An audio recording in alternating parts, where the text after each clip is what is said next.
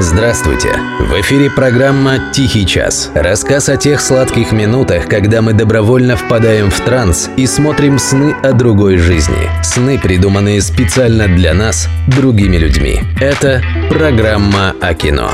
«Тихий час». Автор Дарий Федореев, ведущий Денис Иконников. К-9. Собачья работа. Режиссер Род Дэниел. США, 1989 год.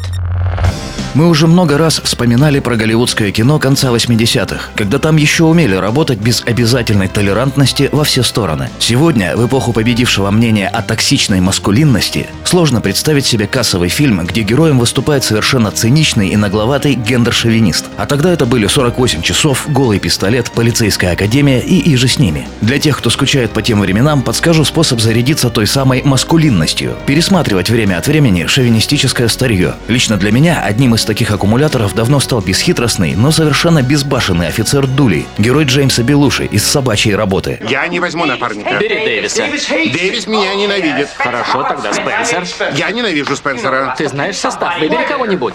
Лайдекер, он хороший парень. Лайдекер мертв. Поэтому он мне и нравится. Уверен, зрители старшего поколения без труда вспомнят ажиотаж вокруг этого фильма, царивший в начале 90-х. Цитатами детектива Дули подростки и их старшие братья сыпали направо и налево, а в его напарника пса по кличке Джерри Ли влюбились все поголовно, от мала до велика. Кстати, несмотря на весьма в то время звездный статус Белуши, главным героем не только фильма, но и съемочной площадки стал именно пес. Сам Джеймс вспоминал, что за всю карьеру у него было лишь два партнера, рядом с которыми он чувствовал себя маленьким мальчиком. Арнольд Шварценеггер и пес из К-9. Вот что еще Белуши говорил о собаке. Он был настоящим животным. Приходил на площадку, и к нему тут же сбегались все женщины. Когда к ним подходил я, они меня отталкивали. А теперь давай кое-что уточним. Это моя женщина. Мы оба представители животного мира. Ты это знаешь, и я это знаю, и мы оба знаем, что это инстинкт. Так что если ты такой негодник и попробуешь сделать это еще раз, то окажешься на кладбище домашних животных.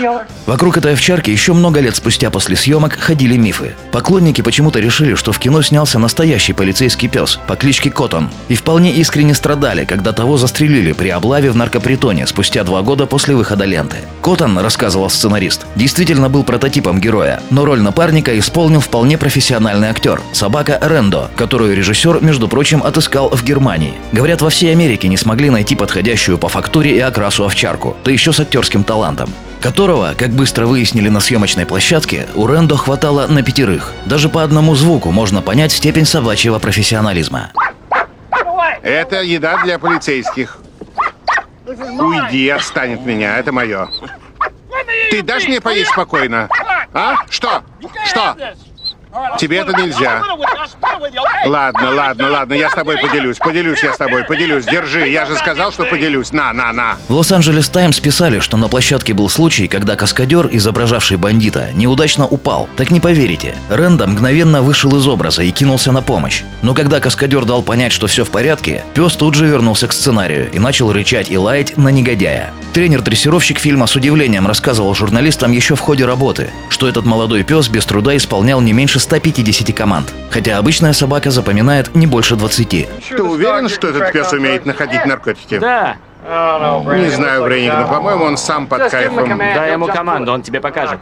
Ну да, конечно. Впрочем, надо сказать, что тренер скромно умолчал о своих заслугах. Если вам ни о чем не говорит имя Карл Миллер, то совершенно зря. На протяжении почти 30 лет Миллер был в Голливуде номером один по работе с актерами-животными. Его рук дело, например, Бетховен, Поросенок Бейб, Танцы с волками и очень знаменитый у нас комиссар Рекс. Будете пересматривать эти фильмы, вспомните и о Карле Миллере. Ну а я от себя скажу, что хотя Ренда и затмил на площадке и в зрительных залах всех остальных актеров, все-таки без Джеймса Белуши его выкрутасы вряд ли бы смотрелись так забавно. Вся фишка в мастерском исполнении настоящего диалога с животным. На протяжении всего фильма нельзя отделаться от ощущения, что человек и собака действительно разговаривают, а Рендо, он же Джерри Ли, понимает все до последнего слова. Один косяк. Ты нашел один паршивый косяк. Ты неудачник. Тебе это известно?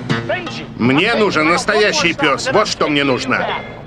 Я отдам тебя назад. Кстати, был сильно удивлен, когда прочитал на сайте Rotten Tomatoes несколько рецензий американских кинокритиков. Они предъявляли создателям фильма претензию как раз по поводу изображения полноценного диалога с животным, хотя в жизни так не бывает. Сначала думал, что неправильно перевел. Перечитал еще раз. Нет, действительно, это и предъявляли. Мне даже лень объяснять, почему эта претензия звучит диковато. К счастью, зрители послали критиков подальше и ходили на фильм целыми толпами. Фильм собрал почти 80 миллионов долларов, что в пересчете на сегодня составило бы 170 миллионов. Неплохо для шаблонного полицейского боевика, как окрестили его критики.